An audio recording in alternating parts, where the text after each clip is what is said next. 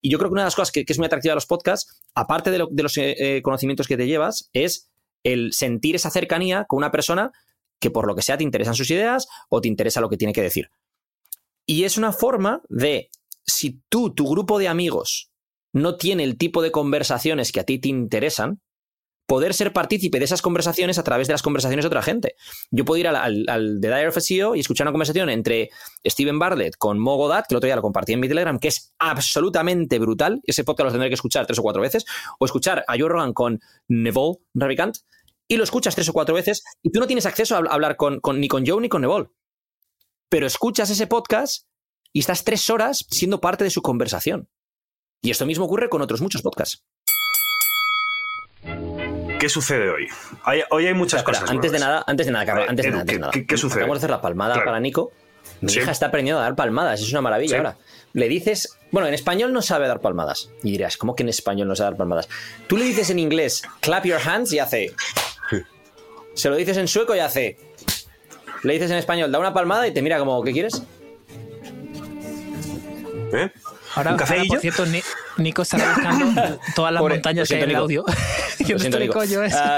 pero es porque le cantamos una canción en inglés que es la misma en sueco y yo no sé si existe esa canción en castellano, yo no la he escuchado nunca. Que en inglés sería algo así como If you're happy and you know it, clap your hands. If you're happy and you know it, clap your hands. If you're happy and you know it and you're not afraid to show it. If you're happy and you know it, clap your hands. Entonces, cuando le cantas la canción, cuando llega la parte de clap your hands, ella misma es la que da las palmadas, ¿sabes? Pero en castellano le digo que de palmadas y me dice que, que nada, que nanay. Así que, bueno. Que al corral, al corral de la Pacheca. Palmas, me preocupa porque, claro, yo ya tengo claro que el, idioma materno de mi hija va a ser el inglés, porque es lo que hablamos en casa. Pero claro, eh, yo quiero que hable castellano, obviamente, y su madre quiere que hable sueco. Me preocupa que sepa dar palmadas en sueco y no en castellano. Eso, eso me preocupa. Bueno, da igual. Llegará. Bueno, siempre tienes la opción de llevarte a la feria de Sevilla, que ya no sé si es en abril o mayo, porque la, o sea, es la feria de abril, pero ahora es mayo, ¿no? O sea, no tengo ni idea. ¿Ah, pero bueno, puedes llevar a la feria y. Bueno, bueno, bueno. He escuchado algo por ahí. A ver, ¿qué ha pasado? ¿Qué ha pasado? Vi el tamaño. Esto no sé si es real, ¿vale? Esto es una cosa que vi, me crucé por internet y dije, no sé si es real, pero mola. el tamaño de la feria de, de, de, abril comparada con Madrid y es como yo qué sé, ocho veces el retiro. O sea, es como, no lo sé, casi desde Plaza Castilla el retiro. Es una auténtica pasa. O sea, es que ahora hablar de cosas y lo busco. O sea, what the actual fuck. O sea, yo es que nunca he estado, nunca he estado no, te puedo, no te puedo decir. Es una de esas cosas que además a mí es que nunca me ha llamado la atención, si te digo la verdad. O sea, una vez con 20 años que casi voy tal y cual, bueno, típico. Eh, ahí en ese momento no conocía a nadie con casetas, si, si vas sin conocer a nadie con casetas, pues para eso no vayas. Y cuando luego sí he conocido gente que, me invitaba a ir a la feria abrir, es que no me llamaba la atención el, el rollito, tío, no, no, no soy yo muy de eso. 450.000 metros cuadrados. Más o menos como. Edu, ¿tu salón gran? Por ahí anda, por ahí anda. Así, así, así, así. No, no, no hablemos del mío. Eh, Hostia, es verdad, Carlos, el tuyo, donde. donde Oye, y en el salón de Andy, donde estás tú ahora, ahí hay aparcado un Aston Martin, ¿no? Un Aston Martin, sí. Sí. Claro, es lo que voy a decir, que normalmente el que más calidad tengo tal, y hoy Alberto viene con su foquito lateral, su micrófono de la cadena SER prácticamente, sus plantas por... No. Ojo, ojo que tiene hasta foco de pelo, ¿eh? Para aquí viene la luz. Que claro, claro. apago ahora mismo. ¿Tienes un teleprompter también? Sí, por la noche se No tiene teleprompter. Oiga, ah, ojo que tenía una. No me lo creo.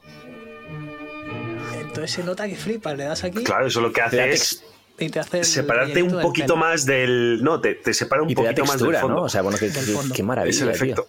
Sí, sí. O sea, estos son, estos son goals, ¿eh? Estos chavales, yo he llegado aquí y Andy se ha puesto a explicar a la Marina Pues una cosa, una cosa. Dile a Andy, si no le importa repetirlo y le grabas y me lo mandas, que ahora que estoy haciendo reels y yo eso para Instagram y tal. Y oye, Andy, espera, repítelo. Un, un, un, un three-step guide. Un how to. pues mira, te voy a pasar si quieres la foto con ¿Mm? la lista de cosas, porque tiene la lista de cosas que habéis todo comprado. Eh, pero son cosas, ¿eh? Ojo. Maravilloso. Maravilloso. Por cierto, una cosa. No, y ya no son las cosas, es el montarlas esa en, tu salón o donde sea. Funcione todo. Bueno, está en la oficina, sí, pero sí. Y que todo claro, no, pero dejarlo en un sitio donde tú haces tu vida normalmente. Yo lo bueno es que tengo un espacio que es para mí, que está en mitad del salón, pero está totalmente separado. Entonces aquí no entra ni Dios. De hecho, hay unas vallas. ahora que hemos visto lo del mega estudio que tiene Andy, eh, que Andy es eh, amiguete de Alberto, me he acordado de otro amiguete de Alberto al que le vi ayer en Netflix, o sea, o antes de ayer. Ayer pongo Netflix y de repente me sale que oh. Ramit Sethi ha hecho un, un, show en Netflix que es How to be rich, cómo hacerte rico. Y le va enseñando a la gente en plan en lo que se gastan mal su dinero, en lo que se tienen que gastar en su dinero. Que por cierto, hace como uno o dos podcasts, no sé cuándo fue, eh, Alberto mencionó un amigo suyo de Toronto al que le habían ripeado un curso entero literalmente de pe a pa y, le habían puesto otro nombre, la cito y lo han vendido. Este colega era el que le habían ripeado el curso entero. Y luego y, luego que se lo ripeó, se lo, han ripeado en otros idiomas. ha habido un ripeo ahí maravilloso. es genial la vida, ¿eh? Qué bueno los Reapers, ¿eh? ¿Cómo, cómo funcionan los Reapers? como y la gente se, se, raya por la inteligencia artificial y todo esto. No, es que la inteligencia artificial nos va a quitar todos los trabajos. Y, pero sí, si seguimos siendo tontos, si, si, seguimos... Vamos a ver. He visto un tweet, me ha encantado. Dice, hace miles de años eh, nos vendían los curanderos y los charlatanes el secreto para la longevidad y nos lo creíamos. Y mil años o dos mil años después seguimos creyéndonos lo mismo. O sea, te viene y te dice, no, úntate con hígado en la calva y vivirás hasta 300 años. No, lo que tienes que hacer es... O sea, que, y te llega el típico idiota que te dice, es que no, sabemos si funciona porque la gente nunca se ha untado durante suficiente tiempo con hígado en la calva. Ah, ha sido eso, amigo. Mm, eh, a lo mejor Matusalén lo hacía y ahí era donde estaba él. Eso es. Yo creo que Genghis Khan lo hacía. Yo creo que sí, se untaba otra cosa, por, un poco por sus hazañas, diría yo que. Debía, escucha, escucha, escucha, debía de tener un bote de vaselina. Debía de tener. estoy muy alto yo. se me ha explotado la cabeza. Sí, hostia, pero pues, pues no, no sé qué he hecho. Eh, debía de tener un bote de vaselina donde meter cierto miembro para calmar los ardores que tenía. O sea, que no sé si, creo que lo hemos hablado aquí, pero se calcula que un eh, altísimo porcentaje de la población de mil, actual. Más de mil vástagos, lo cual. Eh, teniendo en cuenta, pues en ese momento la cantidad de hijos que se tenía y, como generación tras generación implica como que el 10 o el 15% no sé cuánto era de la población mundial actual desciende de Gengis Khan. Se supone, a ver, y esto ya es ciencia infusa prácticamente, que 16 millones de personas, un 0,5% de la población mundial puede ser. la estadística, la estadística de mi, me has jodido la estadística de Misco, tío, la del 5-15%. Es que 0, no sé qué queda mal, tío. Bueno, esto también te digo. tengo noticias, tengo noticias, chavales. Eh, ¿Recordáis en el podcast anterior que mencionamos la posibilidad remota de hacer algo de izos de que la gente podía comprar para llevar. Oh, sí, sí, sí, sí, sí. Estamos hablando de dinero. comentamos? Espera, espera, espera, Estamos hablando de dinero.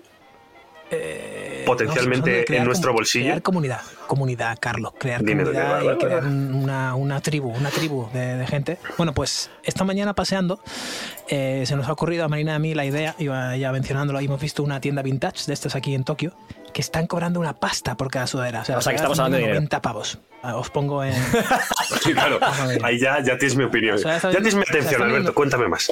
Están vendiendo sudaderas a 90 pavos. Que dices, bueno, ok, vale. pero de sudaderas de esas mm. de felpa antigua. De, las que me, pues vale. Los Chicago. perdona, ¿por cuánto crees que puedo vender esto entonces? No, la funda de mi móvil. La funda de mi móvil, tío. Esto, esto, esto lo te dije un amigo mío que cuando la compré era completamente negra y no me creía. Me dice, no. Y digo, que te lo juro tiene pinta de. No, Carlos, ¿no te parece mirándolo eh, que, sea un smoking? Parece un traje, tío. ¿Sabes que ya hemos tenido esta conversación en este podcast al menos dos veces más? Tú y yo. ¿Ah, sí? sí, literalmente tú y yo, de decirnos exactamente lo mismo. Vale. Felpa, eh, felpa. Bueno, pues eh, se me ocurre la sudadera. ¿Qué os parece si sabéis las, las sudaderas guapísimas de University of Harvard, ¿sabes? O Universidad, no sé qué, no sé cuánto, hacer una de Universidad de Universidad de Misco, Baizos Podcast, ojo. Ahí estamos, ahí estamos. Universidad de Izos, Universidad de Misco, Baizos Podcast. Izos Podcast en pequeñito abajo. Vale. ¿Qué tal? Me gusta y ahora, vamos a decirlo, ¿no? O sea, es un poco, todavía es work in progress, pero eh, estamos mirando la opción eh, de empezar a sacar un poquito de merchandising de, de Izos Podcast, ¿vale? Eh, no nos vamos a flipar, queremos sacar, pues, una camiseta. ¿Por qué? Una, un sombrero, un gorro, una taza. Para que el podcast se pueda sostener, ¿vale? Para que no gastemos de nuestro bolsillo que está aquí el pobre Edu soltando la pasta de, 12 de Un saludo a, todos los que escucháis esto gratis. Del programa. uh, propongo una idea. Soltando la pasta de 12. Eh, y para también crear comunidad, pero sobre todo porque sea un poco sostenible. Porque claro, los gastos de esto, ¿cuánto eran al año? 5.000 pavos más o menos. Vamos a ser transparentes, que luego la gente dice... 5.000 pavos más o menos. ¿Cuánto? 4.000 y pico, 4.000 y pico, 5.000. 5.000 pavos. Sin contar, por ejemplo, si hacemos más eventos como el que hicimos en Madrid, que queremos hacer más eventos, nos gustaría hacer tres o cuatro al año de ese estilo. Entonces, esos eventos ahora mismo nos suponen más gasto de lo que se saca del evento porque estamos en tres localizaciones del mundo diferentes, implica transporte de, los tres o al menos de dos de nosotros, alojamiento, el local si queremos grabar para tenerlo para la posteridad, pues grabarlo. Entonces, implica varias cosas, ¿no? No es en plan, em, venga, va, eh, lo hacemos en el salón de mi casa y el que quiera que se venga. Que, bueno, que en el salón de mi casa con 350.000 metros, pues, a ver, que cabría la peña, ¿sabes? Pero... Tengo una idea. ¿Qué os parece si creo una landing? ¿Cómo te mola crear landings? Con un formulario. Carlos Landing Marella. De hecho, ayer, escucha, de hecho, ayer estuve trabajando en la nueva landing que estamos haciendo para determinadas cosas a las 10 de la noche, en plan. Ha mandado esto el diseñador. Vamos a. Bueno, el caso. Creo una landing en el que sea un correo para que la gente deje su correo. Debajo, el tipo de prenda que queremos poner. Vamos a poner tres cosas que son taza, gorras y camisetas ¿vale? De momento, que va a ser así como lo, como lo básico. Y debajo un bloque de texto para que la gente pueda poner qué le gustaría. Entonces, imagínate, pues quiero que eh, la taza ponga eh, Universidad de mis cojones, o quiero que una camiseta ponga eh, Hermanes, o quiero que. Yo creo que puede ser interesante, ¿no? Este silencio es, es devastador ahora mismo, ¿eh? Pero. ¿Queréis dejar de escribir el chat? Es que estamos escribiendo en el chat. De hecho, eh, estáis mentando al diablo y está pasando justo por ahí detrás. Sí, pero es que justo pasa Vale por ahí y acaba de abrir la puerta y me ha hecho una foto ahí. estábamos con la coña en el chat de, con lo de Carlo y las landings, que ya Carlo ya está tan, tan obsesionado con las landings y trabajar en ello de noche, que cuando le llega Ale y le dice, oye Carlo, ¿quieres ya dejar de trabajar? ¿Estás trabajando otra vez en una landing? Ale, déjame en paz, estoy viendo porno. O sea, ya... Va a ser más fácil así. Estoy viendo porno. Se más fácil así. Estoy viendo por sí, son, son, bien. Te pones un streaming con, con sonido de um, ah, under, Undertaker. Eh, a la palabra que ha dicho Carlo antes, que no la quiero repetir, métele un pi. Por eso, porque hay veces que nos escucha gente un poco más joven, ¿sabes? Entonces está un poco feo. ¿Eh? Lo del porro todavía, pero el otro. Yo creo que esa gente ya sabe de lo que hablamos, ¿eh? Si nos están escuchando, yo creo que ya. Esto, es una, cosa, una, cosa, que hemos comentado, de verdad. hemos comentado en, en, en, abierto, como quien dice, o no, que es el tema de eso de intentar. Eh, bajar el tono con algunas de estas cosas porque tú no sabes si te está escuchando alguien con los hijos en el coche, el podcast esta semana, por ejemplo, y, o no le permites ya a una persona que te escuche con los hijos en el coche porque sabe que pueden salir cosas de estas y está feo, está feo. Entonces, bueno, vamos a intentar, ¿eh? Un poquito... Yo el primero, que, que he sido el que ha dicho lo de... es, que yo le ponía en el chat privado y vosotros teníais que haber seguido con el podcast y yo estaba troleando en el chat y no tenía que haber salido a, en antena, tío. Ah, pero el problema es, si os estoy lanzando una pregunta y os quedáis callados 10 segundos porque os ¿Cuál estáis apoyando el chat, entonces, a mi pregunta. la, landing, una landing con tres, con tres campos, que es correo, tipo de merchant y palabra que o, frase que pondréis en ese merchant específico. Yo creo que puede quedar guay, ¿no? Y que la gente nos dé ideas. Ah, sí. ¿Sí? Sí, a ver, estoy dudando no porque no sea interesante, sino por la, la logística. ¿Quién va a revisar eh, todas las frases? Porque imagínate que llegan, ¿eh? Claro, imagínate que llegan no, Imagínate que ya mil respuestas y hay 990 distintas. What the fuck, ¿sabes qué eliges? Pues, pues no, nada, es que lo leamos y lo que nos llame la atención, en plan, ah, mira qué gracioso esto. Vale, vale. Yo creo que podríamos empezar con una encuesta de estas en eh, Spotify que se pueden hacer ahora, ¿no? Entonces, si estás escuchando esto en otra plataforma que no sea Spotify, pues puedes irte a Spotify, porfa, y darle a la encuesta. Y en esa encuesta podemos preguntar si, por ejemplo, directamente, oye, tendría sentido una camiseta y sudadera de Universidad de Misco. Me encanta. Para Izos Podcast. Yo, yo, seguro, yo, yo 100%. Guapa, de, cada, de tres colores distintos. Imaginad. Uno para cada. Imaginad el logo. El logo es típico americano Varsity, ¿sabes? Con, la tipografía Varsity eh, de. Oye, de, patenta esto porque alguno nos lo roba fijo. Oye, una cosita, tío, que creo que es muy importante y que no hemos tocado todavía en el podcast de hoy.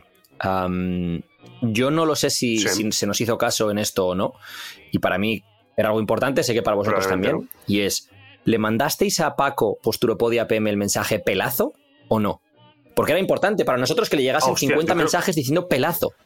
Y a mí Paco no me ha llegado y me ha dicho, chavales, no sabéis lo que me ha pasado, que me han mandado un mensaje. Entonces me imagino que no le han llegado suficientes mensajes de pelazos. Y es que, o sea, por favor, para lo que estés haciendo, Instagram, Posturopodia PM y en mayúsculas, pelazo, mensaje privado. Gracias. A ver, por otro lado, si a la vez que mandas pelazo puedes entrar en programa12.com y ver si algo de lo que hay ahí te mola, pues también, ya que estamos haciendo breaks, claro, ya que estamos... vale, y después de 15 minutos, claro, que, decir, tenemos tres puntos de la intro que no hemos tocado. ¿Queremos tocarlos? ¿No queremos tocarlos? Vale. ¿Qué te parece, ¿qué te parece si Venga, va. O si no, hacer la intro del, episodio y le damos lo, lo contamos después, ya da igual. Y ya sabes que hay que, hay, hay que manejarlo de vez en cuando. lo, vamos metiendo, ¿no? Vale. Claro, venga. I cheated because I need you couldn't make money any other way? Bullshit. Life is this. I like this. Who the fuck is that guy?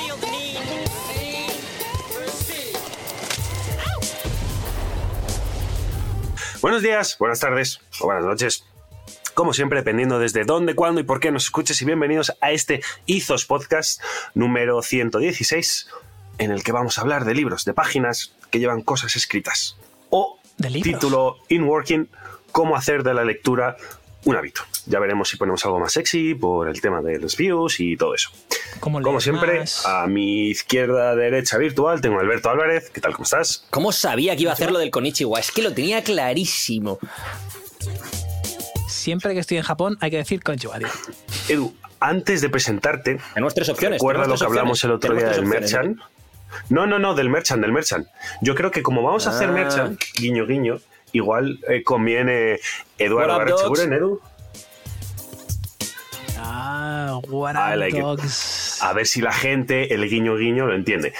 Ahora sí, Venimos a hablar de libros, venimos a hablar de cómo hacer de la lectura un hábito y cómo es un tema que ha propuesto Alberto Álvarez. Alberto, ¿por qué venimos a hablar de cosas escritas en cosas de papel?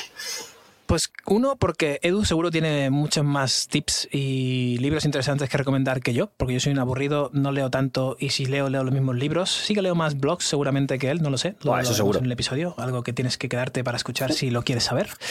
Eh, pero uno, porque muchísima gente pregunta el típico ¿cómo hago para leer más? que yo creo que no sea una cuestión de leer más, sino simplemente de coger el hábito de leer algo de vez en cuando, pero ahora le damos caña. Y dos, porque es algo que a mí me ayuda un montón en mi vida y tengo una parte en la web que es eh, leer, literalmente te permite vivir en la, cabeza de otros gratis eh, o por un fee muy pequeño, que son 20 o 30 euros, no hay ningún libro que cueste, bueno, 50 a lo mejor una edición especial. Entonces creo que es un tema interesante, creo que es un tema que ayuda y así que vamos a verlo. Vale, ¿cómo empezamos? Yo creo que una de las cosas interesantes, antes de empezar a hablar de libros, podría ser el propio título del podcast, que es eh, que nos deis consejos vosotros dos de cómo hacer de la lectura un hábito, porque es el principal problema que la gran mayoría de gente nos ha dejado en comentarios, nos ha preguntado, hemos leído, es, oye, yo antes leía mogollón, pero ahora no veo tiempo, no, no encuentro lugar, no encuentro el espacio mental para hacerlo. ¿Cómo lo hacéis vosotros? A ver, Edu, empieza tú porque tú, tú te levantas sí, y lees. a ver, yo creo que depende mucho del estilo de vida de cada persona, porque hay cosas que hago yo que a lo mejor no le funcionan a, otros. Yo lo primero que hago cuando me levanto por la mañana, después de jugar un poco con mi hija, es leer. Procuro leer 45 minutos, una hora. Y lo que hago es que me voy al sofá del salón eh, y en el sofá del salón, en el, eh, en el apoyabrazos, tengo un mogollón, un mogollón de libros. Y son los, los, libros que estoy leyendo en este momento por las mañanas, normalmente. O sea, los libros que dejo ahí son los que voy a leer por la mañana. Lo que tengo en la mesilla de noche, que son otra serie de libros, y el Kindle, es lo que voy a leer por la noche. Lo que tengo en, en la mesa de mi oficina son libros que puedo leer en breaks de trabajo. Por ejemplo, para que os hagáis una idea. Aquí, en la mesa de oficina, tengo el Tao Te Ching de Lao Tse. Tengo Pensamientos Extraordinarios de Bruce Lee, porque esto de nuevo, este libro, por ejemplo, es un pensamiento extraordinario, puede ser un párrafo, puede ser una... Es decir, no es un libro que tenga que leerme 15 páginas. Es decir, este libro puedo tener un break de 5 minutos y leer tres o cuatro cosas y volver a cerrarlo y no pasa ni media. Otros dos libros, tres, perdona, tres libros que tengo aquí son este, que es un poco un recordatorio de que lo que hagas importe, what you do matters, Leaving Microsoft to Change the World. Ah, qué buena esa. Sí. Gracias por regalarme. Buen libro. Tengo este, que es de negocio, ¿vale? Que estamos, eh, Carlos y yo, triándolo mucho últimamente. Dios, ese libro, La Virgen. Fire Aim. Tengo un libro de, de Poliquín, de entrenamiento. Estos son los que tengo yo aquí en, en- en mi oficina, en mi mesilla. Luego, aparte, en la, en la estantería y demás, pues tengo un montón, ¿no? Entonces, mi truco es eh, básicamente dejar en los sitios en los que voy a estar en distintos momentos del día las cosas que quiero leer en esos distintos momentos del día. Entonces, si por la mañana quiero leer, por ejemplo, suelo leer más ficción o alguna biografía o alguna cosa por el estilo, eh, perdón, por una biografía, suelo leer no ficción o alguna biografía que me aporte algo o lo que sea, eso lo tengo en el, eh, el reposabrazos del sofá. Por la noche leo más ficción, libros de ficción, los tengo en la mesilla de noche. Y si durante el día voy a leer en la oficina cosas que son, puede ser pequeñas mm, perlas, pequeñas, eh, ¿cómo lo llama Alberto? Nuggets o pequeñas cosas, o, lo quiero como un recordatorio de algo, pues lo tengo alrededor de, mi mesa de, trabajo. ¿Qué podéis hacer también? Pues podéis leer los que vais en el metro a la oficina, pues en el metro. Los que vais en, en otro, en el tren, en cercanías, en cualquier otro tipo de transporte público en los que podáis leer, leer. Es que no quiero leer ahí porque me da miedo que me roben la cartera mientras estoy despistado. Pues sé, ponte un audiolibro. A mí, por ejemplo, los audiolibros personalmente no me funcionan. Y voy a explicar por qué. Además, esto lo hablaba el otro día con un cliente mío. Un cliente mío el otro día me preguntó, oye, eh, me cuesta mucho desconectar del trabajo por la noche, me pongo a hacer landings y... No, no, no, no era Carlos. No, me, me cuesta mucho desconectar el trabajo por la noche. Landing. Eh, ¿Qué me recomiendas? Y digo, ¿pero qué es lo que te cuesta? ¿Dormir? Tal. Me dice, no, no, me cuesta dormir porque no desconecto del trabajo, no dormir per se. Si me, pues, si me quiero ir a dormir y tal, me duermo. Vale. Entonces yo le dije, eh, te recomiendo que a partir de determinada hora, ponte por ejemplo a las 10 de la noche, no utilices tecnología. Y a partir de esa hora, chapas la tecnología y te pones a leer un libro de ficción. ¿Y por qué un libro de ficción? Porque te va a ayudar a desconectar de todo lo anterior, porque te va a meter en otro mundo diferente, en el mundo de una historia que estás leyendo, de estás leyendo una historia en Japón, pues te metes en el mundo de Japón, estás leyendo una historia sobre Roma, te metes en Roma, te estás leyendo una historia de lo que sea, te metes en esa historia, ¿no? Y eso te va a ayudar en todas las cosas también a, desconectar, relajarte e irte a dormir. Y él me dijo, ¿qué te parece un audiolibro? Le dije, a mí personalmente no me funciona. Porque yo cuando me pongo un audiolibro, no lo, acabo pensando en mis propias movidas. ¿eh? O sea, de repente, además los audiolibros normalmente están leídos eh, por un narrador que te lo explica como de una forma muy guay, pero a mí es que eso me, me, me desconcentra, no me acaba de meter en la película. Entonces, claro, yo no, no, puedo seguir el audiolibro. Sin embargo, un podcast me hace el efecto contrario. Yo un podcast por la noche, no, alguna vez lo hago, pero no lo suelo escuchar porque estoy muy metido en lo que está hablando el podcast y no me duermo. O sea, es, es me meto mucho en, en, una hora de podcast de no sé quién y estoy una hora ahí y no me consigo dormir. Entonces, lo del libro, por ejemplo, se me ayuda. ¿No tienes un podcast de referencia para irte Espero, a dormir?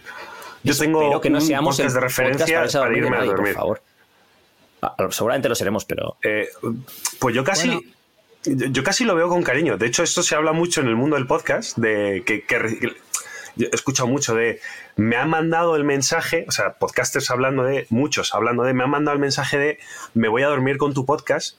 Debería, o sea, la gente te lo manda con un cariño espectacular y yo al principio lo recibía mal, como diciendo, pero cabrón, me estás diciendo que mi podcast es aburrido, pero no, es como un como irme a dormir con mi mamá de pequeño, ¿sabes? Es como ese punto en el que pero, te agarras algo pero, y Carlos, a ti, es eso, a ti no te ha escrito yo, nadie, ¿de qué hablas, tío? No, no, no, yo lo recibía, yo lo recibía al principio de una manera que... Pero... no, yo hablo en nombre de los podcasters a los que he escuchado, ¿no? Y además, no te has escrito, espera, Alberto. no te has escrito nadie, Carlos, porque no les, no les aceptas. O sea, Carlos no acepta una solicitud de amistad. Es más, No es más eh, Alberto y yo tuvimos, este, estuvimos en lista de espera para que nos aceptase Carlos. O sea, aquí tú, tú con Carlos tienes una lista de espera para que te acepte como amigo en redes. Claro, claro. Alberto, ¿y tú? Es decir, ¿cómo aconsejarías a una persona? eh, Primero, ¿cuáles son tus hábitos de lectura? Como ha explicado Edu, y cómo aconsejarías a alguien que, pudiera retomar esto.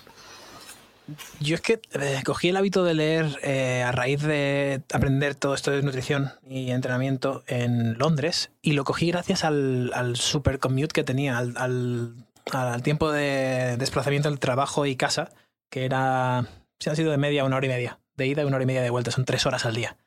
Entonces, en tres horas al día, eh, estamos hablando de 2008, 2009, no estaban muy establecidas las redes sociales, ni había tan buena conexión a internet. Me acuerdo que tenía al principio una BlackBerry y luego un iPhone 3GS. Por aquella época que tenía un 3G, no tenía otra conexión. Entonces en 3G no puedes descargar vídeos, ni ver YouTube, ni. Por aquella época eran, eran otros tiempos, ¿no? Entonces, que seguro que hay un aprendizaje por ahí, ¿no? La distracción era menor. Y me dedicaba a leer blogs y a leer eh, pues ciencia y a leer a gente que, en la que confiaba y en la que quería aprender más sobre ello, ¿no? Entonces eh, leía pues texto. Y gracias a eso cogí el hábito de en cada tránsito o en cada viaje saca el libro, saca el, dispositivo que tengas, el Kindle o lo que sea, y lee. Eh, consume texto o artículos en long form de, escritos que sean largos. Y eso ha venido conmigo todos estos años y yo ahora leo más eh, artículos y ese tipo de contenido en un iPad, por ejemplo, cuando estoy de viaje, cuando estoy en tránsito, que libros físicos como tal, porque ando por el mundo. llevo estos últimos, no sé, estos últimos seis meses he en cinco países distintos, seis países distintos. Es una, locura. Entonces no tengo ese hábito como tiene Edu de conforme se levanta, que además me acuerdo que estaba con él en Tailandia y lo veía, ¿no? Se levantaba y estaba ahí en su, en su cama chilling con las gafillas y leyendo el libro y yo estaba haciéndome el café o lo que sea y, y, y, él respetaba ahí sus 45 minutos o una hora leyendo de a mí no me moleste, yo aquí estoy con mi, con mi libro chilling. Y luego ya eh, empezaba el día, ¿no? Entonces yo no he tenido ese hábito, pero sí que uso eh, mi... Aquí hay, creo que el, mensaje es, eh, coge un, un cue, coge un, gatillo en tu día a día que sea lo que te diga, ah, ahora es hora de leer. Por ejemplo, para Edu es me levanto, hora de leer. O termino de jugar con, con, mi, con mi hija y hora de leer. Pues para mí es viaje, movimiento que no tenga yo que conducir, que no tenga que operar. Estaría mal si lo hiciera operando. Hora de leer, ¿no? Entonces, ¿cuál es tu, em, tu gatillo? ¿Cuál es tu puerta de entrada a esa lectura? Y si no la tienes, créala. Eh, esto es como el entrenamiento. Bolsa del gimnasio en la puerta junto a zapatillas significa que no he ido al gimnasio, con lo cual, conforme pase la próxima vez por esa puerta, cojo la, la bolsa y me voy al gimnasio. Eso lo puedes, es un entorno que puedes diseñar. Tú, cuando yo no tengo la bolsa en la puerta, significa que está lavándose la ropa porque ya he vuelto del gimnasio o que no es día de entrenamiento. Es súper sencillo. Pones la bolsa en la puerta conforme cuando salgas de la, de la casa, eh, el día que sea, que te toque entrenar, hostia, me toca entrenar. Que no, no llegamos a, ese nivel de inconsciencia, ¿no? De decir, ah, si la bolsa no está ahí, no me recuerda que tengo que entrenar. Pero está bien tenerlo a la vista, como Edu los libros, para que te recuerde él, tengo que ponerme a entrenar, tengo que ponerme a leer. Carlos, ¿tienes tú algo? Ah, es que has escrito en el chat, Carlos, tengo una cosa. Ah, ah, uf, había, visto una coma. había una conversación en el chat en la cual Carlos decía, oye, yo tengo una cosilla, cuando acabe Alberto voy yo, y yo he puesto después. Tengo yo una cosa después de Carlos. Entonces, claro, ha terminado, ha terminado, yo lo que he leído es. Yo no tenía nada que aportar. yo lo que, he, leído es... Entonces nos quedamos callados. Digo, le digo, pasa a Carlos, porque. Yo había leído, en vez de tengo eh, cosa después de Carlos, había tengo cosa después, coma, Carlos, en plan, voy yo antes. Yo, por ejemplo, desde que empecé la universidad, o más bien desde la que la acabé, no he podido ser un, un lector muy compulsivo por muchos motivos. Primero, porque me hinché a leer cosas en la universidad. El que haya estudiado Derecho sabe de lo que hablo. Y segundo, porque ya empecé a trabajar a, ritmos eh, frenéticos. La emprendeduría es lo que tiene. Entonces, eh, yo lo que necesito o lo que me he dado cuenta que me viene bien es tener lugares físicos que no sea mi casa para leer. Lugares en los que estoy petado, estoy cansado o, me apetece salir de casa y en vez de irme a tirar unos tiros de baloncesto igual o irme al gimnasio, me apetece ir a leer determinada novela que me estoy leyendo que me está gustando suele ser un Starbucks de referencia que tengo cerca, que normalmente suele ser o al que voy a trabajar o al que voy a leer. Y ese espacio es como voy y tengo mi espacio, porque en casa al final es, sí, es mi casa, pero por otro lado es el lugar donde trabajo, es el lugar donde está mi hijo, es el lugar donde está mi pareja, es el lugar donde hay que hacer cosas para que la, la, vida siga adelante. Entonces, el encontrarte un espacio físico que sea tu refugio. yo recuerdo, por ejemplo, en Dublín que tenía a 200 metros de casa cruzando el río cosa. Además es que me, gusta mucho para hacerme el, el neurótico, que era una cafetería que por la noche era como un sitio de vinos, un winery, un sitio de vinos, en el que tenían como un altillo en el que metían una música, o sea, una banda de jazz todos los viernes, sábados y domingos, o sea, en un altillo. Tenías que ver a los tíos subiendo los instrumentos. Entonces a mí eso me molaba, ¿no? Era como algo muy, muy, yo qué sé, muy sexy, ¿no? Y yo me iba a leer y a escuchar jazz, pero lo hacía una o dos veces a la semana, que era cuando encontraba el momento, porque en el día a día ahora mismo con mi estilo de vida no puedo encontrar el el lugar mental, la paz mental para leer. Carlos, la realidad de todo esto es que a Carlos no le encasa porque no es suficientemente bohemio, es decir, no queda suficientemente bien. O sea, a Carlos le, le mola imaginarse, le mola imaginarse a sí mismo siendo el tío bohemio que está viviendo con la banda de jazz al fondo. Entonces, si no está Soy, soy James Joyce en París. Tú estás, leyendo y, está cayendo la lluvia afuera y se está escuchando música clásica por no sé dónde. Y si no, si no, no. Si no, a mí no. Leer en un cercanías, leer en un cercanías. Eso que eso, eso es de campesino, por favor. Pero, o sea, que, Para empezar, ir en cercanías es, de Pero bueno, por favor, es que. Hablemos. Entonces, bueno. Sí, sí, es que Carlos, además, el que conozca a Carlos, a Carlos, yo me lo imagino. O sea, Carlos no puede estar leyendo en su casa con una camiseta y un pantalón de chándal porque no, no es la imagen que tiene de sí mismo leyendo. O sea, se tiene que poner una americana, tiene que poner unos zapatitos, tiene que haber detrás una estantería de puta madre y si no la tiene en su casa, la tiene que tener en un sitio que no puede ser un Starbucks porque Starbucks no tiene esa estantería, entonces me tengo que ir a un sitio en el cual haya esa estantería. O sea, es...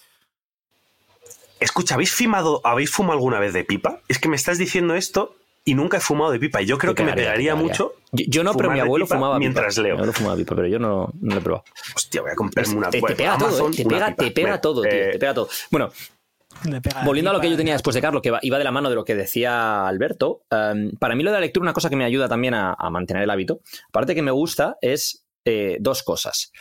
Una, lo que hemos hablado de lo del diario de Mateo alguna vez, ¿no? De, lo de Matthew McConaughey, que lleva un diario de todo lo que hace, lo lleva durante años, y es capaz de volver y decir, cuando he tenido una buena época o una mala época, ¿eh? ¿qué es lo que hacía en mi día a día? Pues yo siempre, cuando tengo una época en la cual se juntan varios factores, es como como una fórmula que hace que exploten las cosas para mí, ¿no? Es decir, si se junta que no salgo a dar paseos, que no leo y que no entreno, como se junten esas tres cosas, estoy desquiciado perdido.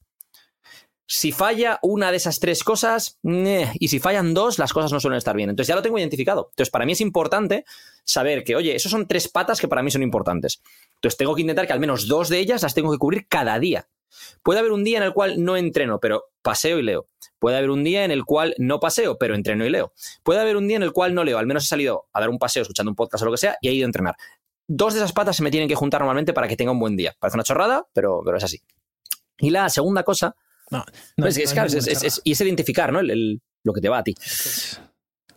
Y luego la segunda cosa es, hemos hablado alguna vez aquí de lo de hacer check en las cajas, ¿no? De tener la impresión de que estás avanzando, de que estás moviendo la aguja, estás moviendo la aguja un poco más hacia adelante, ¿no?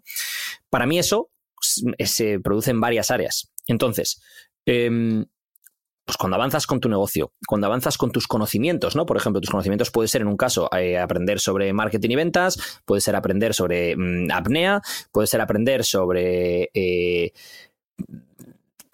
cosas técnicas de entrenamiento, por ejemplo, en mi caso, puede ser lo que sea, ¿no? Pero vas avanzando en una serie de conocimientos que para ti son importantes. Otra cosa es, por ejemplo, en tu entrenamiento. He ido a entrenar y he progresado, he hecho una repetición más que la semana pasada con el mismo peso, he cogido más peso, he progresado. Para mí eso lo aplico a todo. O sea, yo, yo tengo que, si no tengo la necesidad, si no tengo la sensación de que estoy progresando, algo me está fallando. Necesito, tengo esa necesidad, tengo que estar progresando, joder, como me he liado. Eh, Venga, volvemos. Tengo esa necesidad hasta para jugar a los videojuegos me gusta jugar a videojuegos de mundo abierto porque vas progresando dentro. Es una historia. No es voy a echar un partido de baloncesto en el NBA 2K, que también puedes entretenido y ya está. No, es estoy en una historia con este personaje y estoy avanzando dentro de la historia. Para mí, eso es importante. Y en, y en, todo lo que hago en mi vida, tengo que estar en esa historia y en ese personaje que va avanzando en lo que sea que está haciendo. Mm, es una de las cosas que me lleva a, oye, hoy tengo que leer, aunque sea, porque hay gente que dice, no, es que si no tengo una hora para leer, por ejemplo, como Jate Carlo, si no tengo una hora para leer en una cafetería de Ámsterdam, con lluvia afuera, una pipa y un tío con un tocando el violín, no leo. Y entonces, yo necesito que, aunque sean 10 no leo. pero tengo, necesito esa, esa sensación de he movido un poco la aguja.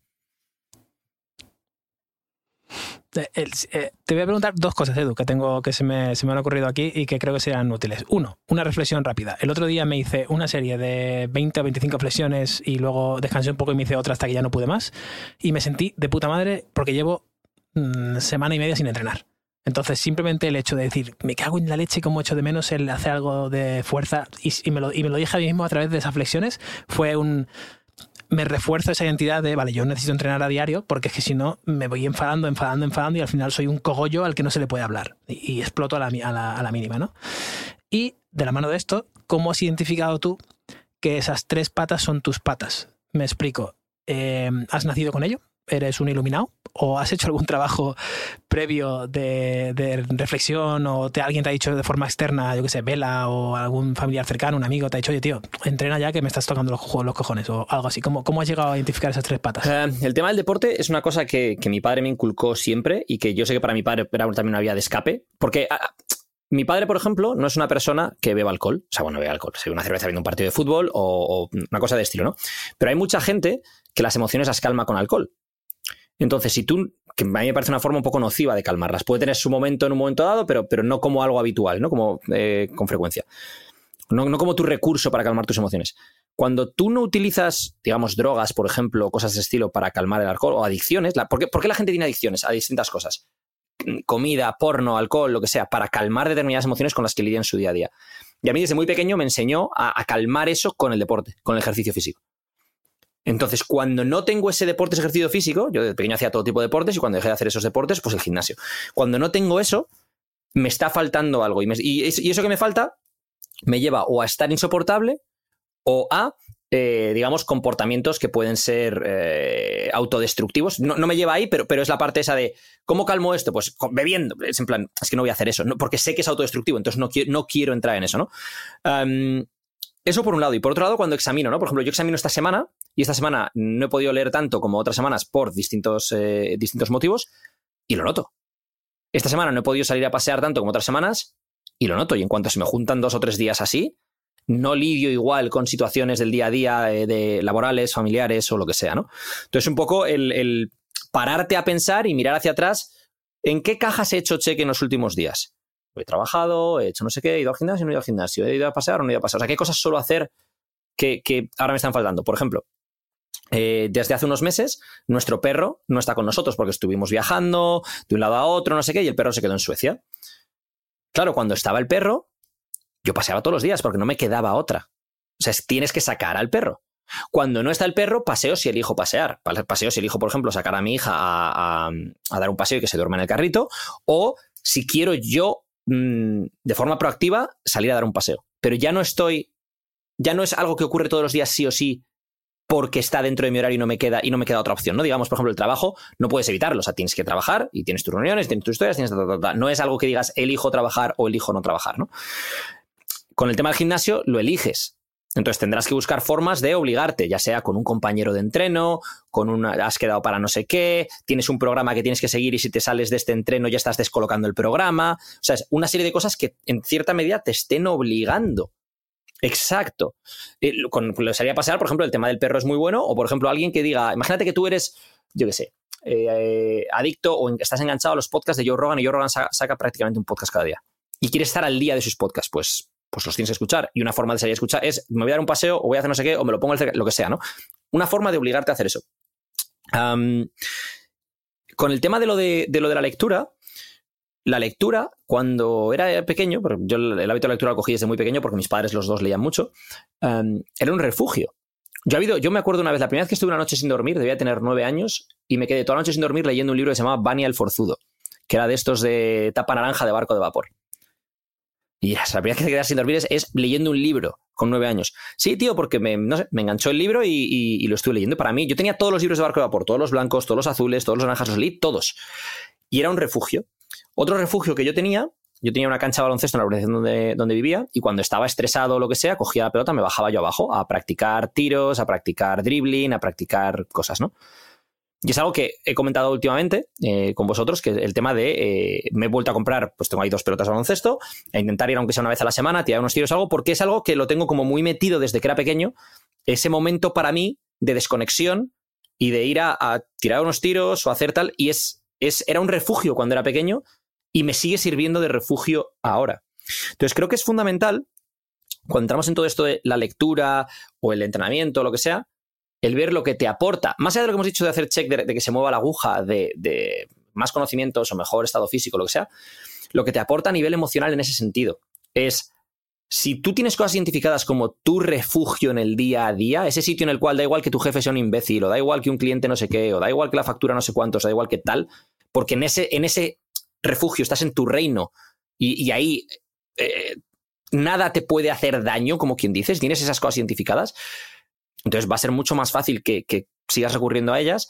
Y el problema de mucha gente es que esas cosas son cosas nocivas. Mucha gente tiene su refugio en un vaso de whisky por la noche, en lugar de ir a tirar tiros a una cancha de baloncesto. O en lugar de encogerse un libro y, aislarse del mundo y, yo qué sé, ponerse unos cascos simplemente para aislarse de todo y leer, ¿no? Yo voy a decir una novedad como una casa, pero creo que es importante, o al menos a mí me ha resultado bastante importante en determinadas etapas de mi vida, que es empieza leyendo aquello que te guste. Hay, hay algo asociado inherente al, ser humano que es eh, me voy a hacer el guay. Entonces empezar, en vez de empezar a leerte una novela que sabes que es fácil, que es consumible, que es rápida, ¿vale? Nos vamos a El Ulises de James Joyce porque ya que estoy leyendo, pues voy a molar y voy a hacer una lectura de un clásico, ¿no? Y, pasa mucho con autores como, yo que sé, J.K. Rowling de Harry Potter o Juan Gómez Jurado en España, que hacen un tipo de, de novela muy consumible rápidamente, es como una serie de 40 minutos de acción en el que te permite entrar de manera rápido, leer y coger ese hábito, ¿no? Y, mucha gente lo critica justo por eso, porque hay que molar. Es como lo que hablamos el otro día, ¿no? Que es, eh, coño, se puede hacer películas de mierda, bien, se puede hacer Marvel, que es muy rápidamente consumible y que mucha gente lo critica. No, es una buena forma de empezar con el cine ver películas de Marvel. Pues esto es igual, ¿no? Empezar con libros que te gusten, que disfrutes y poco a poco, si quieres, no tiene por qué siempre todo ir a mejor y todo siempre ser mejor y ahora me voy a leer el libro que ha sacado Elon Musk para aplicarlo a mi side job que voy a hacer de 10 a 12 de la noche. No, puede ser leer simplemente por empezar a leer, porque me apetece hacerlo, ¿no? Entonces yo creo que eso es algo bastante importante porque la gente suele empezar directamente con los clásicos, porque ya que estoy me voy a leer el no sé qué, coño, empiezan leyendo algo. Totalmente de acuerdo, esto se aplica al ejercicio, ¿no? Si no, o sea, es, lo más normal es que si te gusta jugar al padre o al baloncesto, vayas a jugar al padre o al baloncesto y no te tengan que obligar, y sin embargo, si no te gusta el ciclismo, pues... Creo que esto, Alberto, lo aplica muy bien con el tema de la lectura de cosas que no son libros, ¿no? O sea, el tema de, ya sea, pues, eh, no sé si querías comentar tú, Alberto, el tema de hilos de Twitter o de post largos en Instagram o de un blog, por ejemplo, en lugar de comprarme, imagínate, un libro de, sobre nutrición, me voy a leer el post de Alberto sobre comer sano no sé qué. Y, es, y, si soy capaz, si no soy capaz, porque si no soy capaz de leerme 15.000 palabras de un post de Alberto, no me voy a leer un libro entero de nutrición. Entonces empecemos por ahí, ¿no? Claro. Claro, claro. Empieza por, empieza por. Yo leo mucho, por ejemplo, a Tim Urban, eh, Wait But Why, son artículos densos y algunos son llenos de referencias y ya puedes irte por, por el agujero de la madriguera del ratón, ¿no? Hasta donde, hasta donde quieras llegar.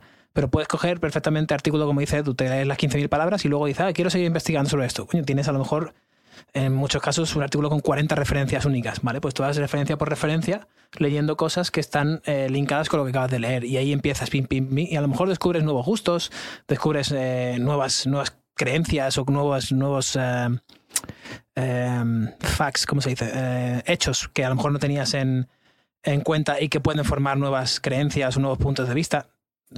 al final empieza por lo que te gusta y ves puliendo poco. Y ojo, cuando estamos hablando de libros, no es leerte un libro entero, es, por ejemplo, oye, me voy a leer tal capítulo. A veces son, a veces en un libro, por ejemplo, cuando son libros de no ficción, cuando son de ficción, obviamente no te puedes saltar al capítulo 7. Pero cuando son de no ficción, a veces no tienes por qué leer el libro en el orden en el que está estructurado. Por ejemplo, Carlos y yo estamos leyendo un libro ahora que de tema de, venta, de negocio, de, marketing, de, estructuración de empresa, ta, ta, ta, y, oye, Carlos, eh, para el martes que viene quiero hacer una reunión sobre el capítulo 6 de este libro. Son 15 páginas o las que sean y es el capítulo 6. Y nos reunimos, nos da, vale, fantástico, ta, ta, ta. Entonces Carlo coge, se va a su cafetería de Dublín, se pilla un vuelo, ta, todo el rollo, y eh, se lee el capítulo 6 y vuelve. Y nos reunimos sobre el capítulo 6. Pero es mucho más fácil decir el capítulo 6 que, por ejemplo, decirle, oye, Carlo, léete los cinco primeros y luego el 6, que es el que a mí. En plan, no, no, oye, el 6 porque el 6 es el que ahora mismo nos resulta relevante y porque la información previa en los otros capítulos no es relevante realmente para este capítulo, para que no podamos sacar conclusiones, sentarnos sobre esto, sobre esto, lo que sea. Creo que y no ha dicho un capítulo al azar, ha dicho literalmente, el capítulo 6 porque es el que estaremos Entonces, em, y luego a lo mejor del 6 volvemos al 5 porque es importante también, pero no era tan urgente, digamos, como lo que los aprendizajes del 6, y luego de ahí podemos saltar a otro, el que sea, ¿no? Entonces, a donde quiero llegar con esto es, muchas veces la gente ¿Cuánta gente se compra libros que ni empieza o que empieza las primeras 10 páginas y nunca lo acaba porque se siente obligado a que si no me leo el libro entero, no lo leo? Y es en plan, yo había un montón de libros que los he dejado justo. Literalmente, me he leído la mitad un poco más y ha sido, ah, este libro no me... Eh, ¿Para qué voy a seguir perdiendo el tiempo leyéndolo porque me, me, siento obligado a leerlo? De hecho, yo normalmente leo varios libros a la vez. Esto lo hemos hablado más veces. Leo varios libros a la vez porque yo veo los libros como el que ve canales de televisión o de radio o de lo que sea. Entonces, yo no cojo y digo, tengo que estar durante una semana entera viendo la 1 o viendo no sé qué serie de Netflix. Tú en tu vida real, pues ves un vídeo de YouTube, luego te vas a otra cosa distinta, luego ves un canal de no sé qué, luego escuchas un podcast de no sé quién, ¿no? Pues yo hago lo mismo con los libros. 15 páginas de este libro, luego a lo mejor la siguiente vez no me apetece en concreto esta temática porque me apetece leer otra cosa en ese momento. Entonces, si me intento obligar a leer la temática que ya he empezado porque es que tengo que acabarme ese libro antes de empezar otro, le voy a coger asco y, y lo que haré será dejar de leerlo. Esto es como si me dices, oye tío, si has ido al gimnasio el lunes, ya tienes que ir el martes, el miércoles, el jueves, el viernes, el sábado, el domingo y seguir así toda tu vida y no vuelvas a jugar al baloncesto, no vuelvas a jugar al pádel, no vuelvas a hacer nada que no sea el gimnasio. En plan, no, tío, yo voy al gimnasio el lunes, el martes quedo para echar unas canastas, el miércoles vuelvo al gimnasio, el jueves echo un pádel. O sea, lo mismo con los libros. Tengo una pregunta de como de mesa redonda de fundación eh, de Misco. Fundación. Fundación donde de van señores de 70 Pipa. años con, con trajes de franela, pipa, que huelen así como a cerrado, a tabaco. A- a tabaco. Vale, que es. ¿Es el podcast o son los podcasts los nuevos libros? Mm, Es decir, es creo. ese lugar en el que nos permiten refugiarnos dentro de un formato mucho más largo que necesita mucha más ex- extensión para poder expresar determinadas ideas que puedes parar y volverlo a abrir. No son piezas de contenido súper rápidas o programas súper estructurados de radio en el que voy a hablar hoy con este, pues con este, sino un lugar de expresión mucho más libre como pueden ser los libros. Idea. Que lo- Pero hay, hay algo que dice Seth Godin que me encanta, que es que mm, un libro también puede ser una, una pieza de contenido rápida de leer. De hecho, Seth Godin, si no me equivoco, tiene más de 30 libros publicados. Y es por esto, porque dice, yo escribo libros con ideas y cada libro debería ser una idea única, así se puede vender mejor, totalmente de acuerdo. Con lo cual te suelto la idea, te la, eh, a, la, a la extensión que sea, por ejemplo, Edu y yo, metáforas. Si vives según las metáforas, puedes que, puede que veas la vida de otra forma que te haga más fácil algunas cosas, ¿vale? Esa es la idea principal del libro. Genial, vamos a por ello. Pum. Entonces, si, si vas soltando ideas rápidas en formato de libro, entre comillas, también llegas a esas personas, que a lo mejor hay otro tipo de personas que solo pueden consumir ideas en formato de audio, pues también están esos podcasts o los audiolibros, que en mi caso, como decía Edu, no me cuadran del todo, a no ser que estén narrados por el autor. Si están narrados por el autor, me flipa, sobre todo si es un autor más o menos que yo vea cercano a mí, eh, James Clear, Tim Ferris, Ryan Holiday. Mark Manson. Esta gente, por ejemplo, ya los he visto suficiente, los he oído, he estado con ellos y, y- y su voz es familiar, con lo cual es, es como escuchar a un amigo virtual, entre comillas, ¿no? Entonces a mí me parece muy ameno y muy, muy amigable escuchar esos audiolibros.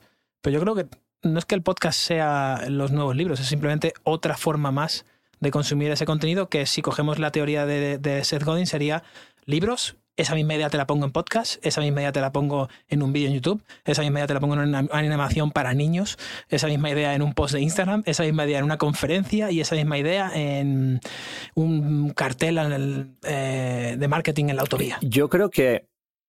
Mm, O sea, estoy de acuerdo con, con los dos, aunque parece que estáis. Uno no está de acuerdo con el otro, pero. Y voy a explicar por qué. Creo que sí que es un refugio, pero creo que hablar de podcast de forma general.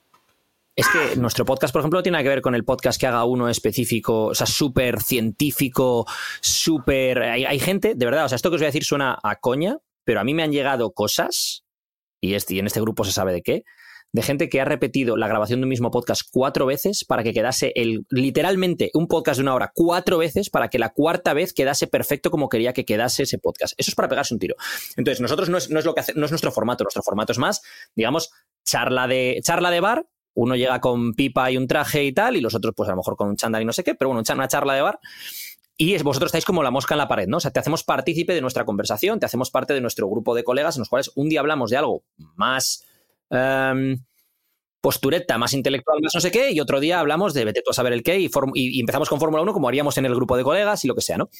Eso es un formato. Hay otros formatos que son puramente entrevistas a gente, que pueden ser muy interesantes, en los cuales yo, por ejemplo, escucho podcasts, el diario de, de, de Diary of a CEO, eh, eh, Modern Wisdom, Joe Rogan, son todos podcasts de entrevistas.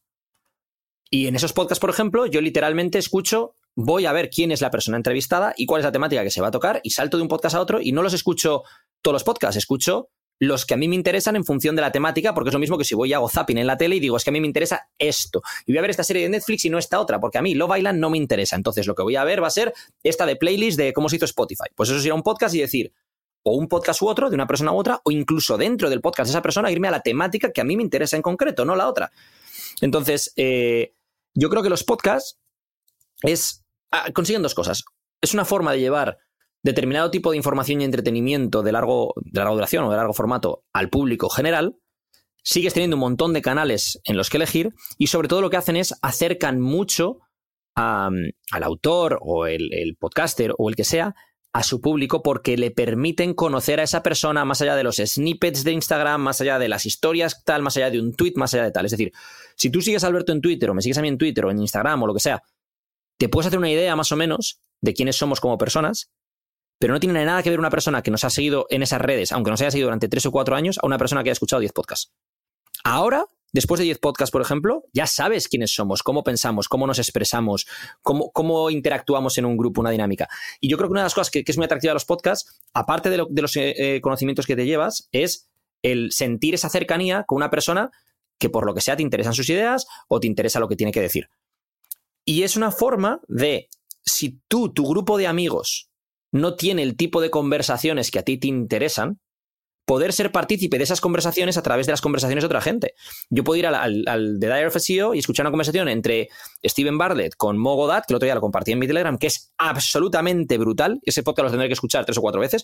O escuchar a Joe Rogan con Neville Ravikant y lo escuchas tres o cuatro veces y tú no tienes acceso a hablar con, ni con Joe ni con Neville.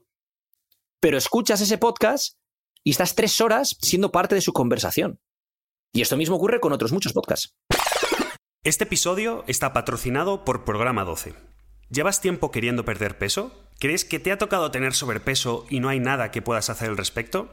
¿Estás harto de intentarlo y solo oír el típico deja los carbohidratos, mátate a correr, el problema es que no bebes leche de pantera de Etiopía? Programa 12 tiene la solución. Con más de 3.500 clientes en los últimos años puedes estar seguro de que hemos trabajado con gente como tú. En programa 12 recibirás las herramientas y el apoyo que necesitas para por fin ver esos resultados que tanto tiempo llevas buscando. ¿Te pica la curiosidad o eres de los que vas a seguir poniendo excusas? Entra en programa12.com y descubre si es para ti. A la hora de hacer la compra, utiliza el cupón HERMANE para conseguir un 10% de descuento.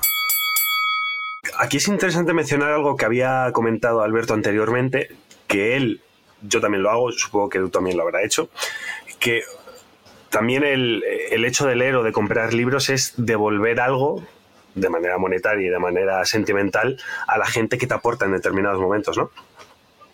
Sí, ¿esto lo has sacado de algún tuit que puse yo o de, mi web? O porque de un pantallazo que nos has mandado para cosas que querías sacar de, en este podcast. De un que mandé en la, época. Vale. Sí, sí es, una forma sin duda de devolver a, la persona que ha escrito ese libro y a toda la, gente involucrada en que ese libro se haga realidad, si es de editorial, si es eh, autopublicado, lo que sea.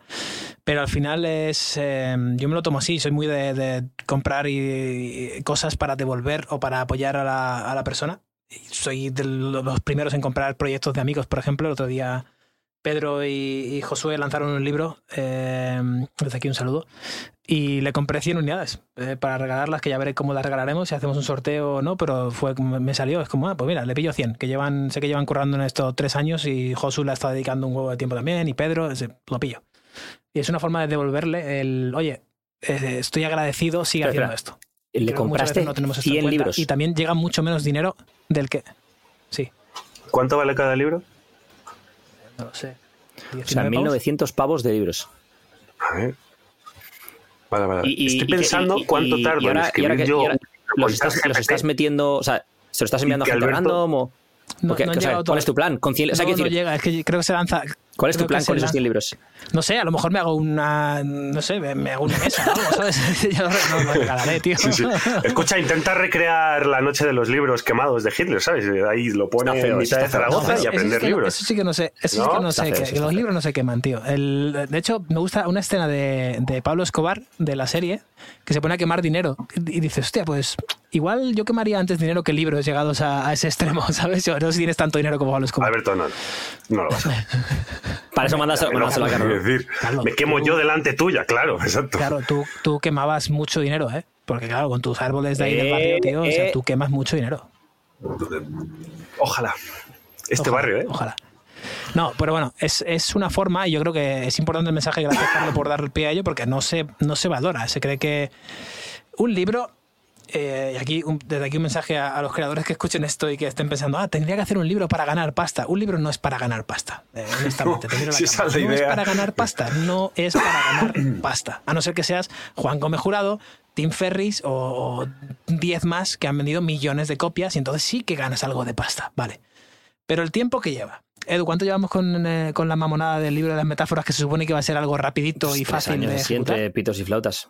Pero además, es, que son, y voy a explicar por qué, o sea, en realidad se puede hacer en mucho menos tiempo. La, historia es, tienes otras cosas en tu vida, tienes otras prioridades y eh, habrá momentos en los cuales tengas muy claro lo que quieres sacar, por ejemplo, de un capítulo, y otras veces en las cuales la sensación que tienes es, es que no quiero sacar esto públicamente porque está al 75%. No es que no esté escrito el capítulo, es que no está como yo lo quiero. Eh, no está como yo quiero, porque cuando tú sacas un libro... Como yo lo quiero no es como, tú sacas una pieza de contenido cualquiera y digamos que, aunque se quede en, la, en, internet, es una pieza de contenido que sacas ese día. Pero un libro es algo perenne. Un libro es algo que, sobre todo en el momento en el que se imprime, va a estar en la estantería de alguien durante vete tú a saber cuántos años, a no ser que lo queme como hace Carlos. Entonces, esperas que eso lleve un sello de calidad determinado, al menos si tienes pues, un determinado orgullo profesional o si te importa que la gente el dinero que está invirtiendo pues le compense, ¿no? Y eso es lo que conlleva mucho tiempo. Pues muchas veces la gente lo que no sabe es que un libro de 200 páginas empezó siendo un borrador de 600. Y se fue y a lo mejor ese borrador de 600 acabó siendo de 400 y luego de 300 y luego de 200, hasta que se quedó exactamente lo que querían. Por eso, de hecho, con el tema de lo de los libros, es si tú me preguntases, por ejemplo, ¿qué vale más? ¿Una mentoría con no sé quién? De 200 pavos una hora, o su libro que cuesta 20, te digo, cómprate el libro que cuesta 20, porque el tiempo que le ha dedicado esa persona a ese libro que cuesta 20 y la, atención y el detalle y el mimo que le ha puesto no es lo que le va a poder poner a una hora de mentoría contigo. La hora de mentoría es para otras cosas, para poder hacerle preguntas concretas, poder eh, acelerar, llegar a callejones que eran sin salida, poder saltar por encima de la, pared. Es decir, que te, que te pick, your, pick the, person's brain, hazle preguntas concretas del igual. Pero a nivel de contenido, lo que te va a volcar esa persona en ese libro, vamos. O sea, y de hecho los libros, el valor que tienen para lo que cuestan, comparado con otras cosas que hay en el mercado, me parece de, absoluta locura. O sea, que un libro te cueste 20 pavos y, y, hay un, autor que ha volcado su corazón, su tiempo, su esfuerzo, sus conocimientos, todo lo que hay detrás de ese libro, el autor, el editor, el, tiempo de investigación, eso no se, no se, valora. Hoy en día estamos muy acostumbrados a, como lo tenemos todo a un clic, no nos damos cuenta del trabajo que hay detrás, por ejemplo, en el caso de un libro. Ah, un libro de recetas se hace en 10 minutos. Y un libro de recetas, el, mago en la cocina, por ejemplo, lleva 5 años. 5 años, hemos actualizado 16 veces, porque nació en digital y hasta hace dos años actualizaba una vez cada dos meses. Y Marina estaba ahí editándolo y la oye esta ilustración no está perfecta vuelve a hacerla con el ilustrador que podías decir ya está hecho chico véndelo y ya está me imagino la situación de Alberto llega se hace una receta del mago en la cocina en su casa y dice uh he probado a ponerle perejil y queda mucho mejor Marina actualiza perejil en la receta a ver, no. No, no iba Si la receta original era con perejil y hemos dado tantas vueltas que hemos llegado otra vez ahí. Pero, eso, eso, las actualizaciones eh, es, un muy buen punto, porque creo que es el punto ese de tú quieres que lo que está ahí con tu nombre sea lo mejor posible de lo que podías hacer en ese momento, pero tú te vas actualizando con el tiempo. Tu forma de lo que consideras un buen diseño, por ejemplo, de, cómo está diseñado el libro, lo que consideras, cosas que a lo mejor ya no estás de acuerdo con esto o crees que es mejor esto otro. A ver, no, en las recetas probablemente no, sea tan así, pero con otra serie de cosas, ¿no? A lo mejor, a lo mejor Alberto, dentro de dos años, el libro de Atrévete a comer saca una otra edición actualizada porque es que no le gustó no sé qué de tal capítulo o quería desarrollar más no sé qué o quería contarlo de otra manera y, ya no está de acuerdo del todo con lo que dijo eh, en el año 2021, por ejemplo. O simplemente actualizar la portada porque quieres transmitir otra cosa. Dices, oye, este es demasiado infantil, no llega a la gente que yo tenía en mente, lo admito el error, lo cambio y lo vuelves a lanzar. Si es que no, no pasa nada. Y Le cambias el título, atrévete a comer payaso. Eh, esta, efectivamente. Universidad de Misco. Bien, y ahora pasamos a la sección de preguntas y respuestas. Pregúntale a Alberto, ah, pregúntale a Edu, pregúntale, pregúntale, pregúntale. Vale, ¿de dónde salen estas preguntas? Estas preguntas salen del grupo de Telegram de Edu Barret Seguren. Oro puro. Eh, eh, dejaremos el enlace en los comentarios. ¿El qué? ¿Cómo se nota que eres italiano con el... Y hemos sacado tres preguntas, o sea, hay más, pero eh, era repetir lo que ya hemos hablado. Entonces, pregunta número uno de Nacho, pero Nacho, N-A-T-X-O, Nacho, Nacho. Eh, que dice, quería preguntaros, quería preguntaros por toda esa gente que vende el leer uno o dos libros al día. Yo soy más de leer 10-20 minutos antes de dormir y pensar que he leído. Si estoy de acuerdo, vamos, todo lo contrario. Muchas gracias y seguid así. Muchas gracias, Nacho. ¿Qué opináis de esto? Esto ya lo hemos hablado aquí, ¿no? Hemos hablado varias veces. Posiblemente. hemos hablado de tantas cosas. Sí, sí, sí. Eh, no sé, Pues que es lo mismo que los que te dicen ponte en forma con 5 minutos al día. No funciona así, ¿sabes? Para empezar, leerte uno o dos libros al día, yo no sé qué clase de libros lees, el que diga eso. Eh, vale, sí, lectura rápida, no sé qué, déjate de leches. Yo no sé qué clase de libros lees, pero es, es, inviable que te leas un buen libro en un día y que seas capaz de, para empezar, de leerlo ya solo lo que dure si tienes otras responsabilidades en tu vida, otras cosas que hacer. Y segundo, de integrar esos conceptos y, darle una vuelta a esos conceptos, porque de poco sirve. O sea, esto no va de. Esto no es una competición de ver quién lee más libros. Esto se trata de que tú leas algo, miras a ver qué es lo que te es útil de ese libro, qué es lo que puedes integrar en tu vida, en tus modelos mentales, en tu forma de operar, en tu y, luego pasas a otra cosa. No se trata de. Mm, pues, o sea, no, es. Hay gente que lee libros como el que tiene seguidores en Instagram. Tengo no sé cuántos seguidores, me he leído no sé cuántos libros. Maravilloso. ¿Y qué, haces con eso? justo, justo. El problema está en, que muchas veces el leer es, una medalla de, no es un voy a leer para resolver esta pregunta o para llenar esta curiosidad, no, es, oh, ¿te has leído el libro? Sí, me lo he leído, ¿te has leído el libro? Sí, también me lo he leído, ¿te has leído? Sí, me lo he leído, y ahora tienes que leerte este, o sea, hay conversaciones que yo escucho en cafeterías que me quedo, eh, ¿cómo se dice? Vamos a usar una, un, una lobatada, a partir de llamarla lobatadas, son palabras así raras, me quedo patidifuso cuando escucho esas conversaciones de tío, pues he leído, estos son chavales de 20 años, ¿vale? Yo he leído eh, El poder de los hábitos y el este y Deep Work y no sé qué y minimalismo digital y esto y lo otro y da y, el otro le responde en vez de preguntarle, ah, bueno, y cuéntame sobre, le responde, sí, sí, pues yo me he leído todos esos y ahora tienes que leerte el de Atrévete a ser más de Pedro no sé qué y el de Tatal de Eduardo Barracheguren y el de no sé cuál, no sé qué y se quedan los dos callados así en plan con mirada mirada intensa, ¿sabes? De, hmm, a ver qué vas a decir ahora, cabrón. Venga, vamos. estos, son dos, vaqueros en medio del oeste. A ver quién saca el, revólver antes, ¿no? Efectivamente, a ver quién saca el revólver antes, justo. En lugar de, eh, oye, simplemente quiero aprender sobre. Yo estoy leyendo sobre japonés, por ejemplo, ahora. De, uno, la historia de Japón. Dos, el idioma para no hacer el capullo y ir a Ichi, eh, Coffee, Joto, de esas eh, arigatos, además, ¿sabes? Como, tío, quiero hablar un poco, mínimo, ¿no? Y ya te puedo decir que ni con lectura rápida, ni subrayando las palabritas, ni con tocando papel, ni eh, foco total con música de la hostia. No, sí, puedes leer, puedes ver las palabras que están impresas en el papel en un día. Claro que las puedes ver, pero no las asimilas. de hecho, eso, es interesante lo, que acabas de decir. Yo, por ejemplo, em, esto es algo que hice cuando estuve en Suecia y después cuando estaba en Irlanda, que es cuando estoy ahí aprovecho a leer bueno, hacer tours culturales, y, pero a leer eh, escritores suecos o escritores eh, irlandeses porque es una manera de conectarte culturalmente eh, con, con, la sociedad allí. Uno, porque esos temas van a salir en algún momento, lo más normal es que, pues si estás en España se hable del Quijote como mínimo, yo qué sé, tienes que saber quién es el Quijote, quién es Cervantes y tal. Coño, es el autor de referencia. Y yo eso lo he hecho mucho en Irlanda, pero sobre todo, o sea, en, Suecia, pero sobre todo en Irlanda, me empapé bastante de, la cultura y bastantes autores. Y la verdad es que mola, porque eres capaz de ver la sociedad desde más dentro, ¿no? No te digo que si te vas dos días a Florencia a visitar, pues te vayas a leer, yo que sé qué autor, ¿sabes? Pero si vas a pasar un tiempo en determinado lugar, eh, pues oye, creo que es, un buen ejercicio, ¿no? Un libro de un autor de Aragón que se llama El desafío de Florencia, que yo no lo he leído, pero Marina no para de hablarme de él y por lo poco que me ha contado, ¿Puedo, añadir una nueva coña al podcast, igual que tenemos a Menerman, ese tipo de cosas? Para, para cuando Carlos haga este tipo de cosas es el bohemio.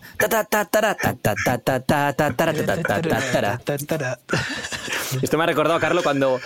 Bueno, bravo, de verdad, ¿eh? Que Josh me había mandado fotos de. Bueno, Josh, eh, Josh Bryant, uno de los mejores entrenadores de fuerza del mundo, que le invitaron a ir a cazar caimanes. Sí, sí, como lo escucháis, cazar caimanes. Y se fue a cazar caimanes y me mandó las fotos y literalmente lo coges al caimán con tus propias manos, le, lo, agarras, le de huellas, bueno, bueno, una, absoluta locura. Y luego te llevas al caimán encima.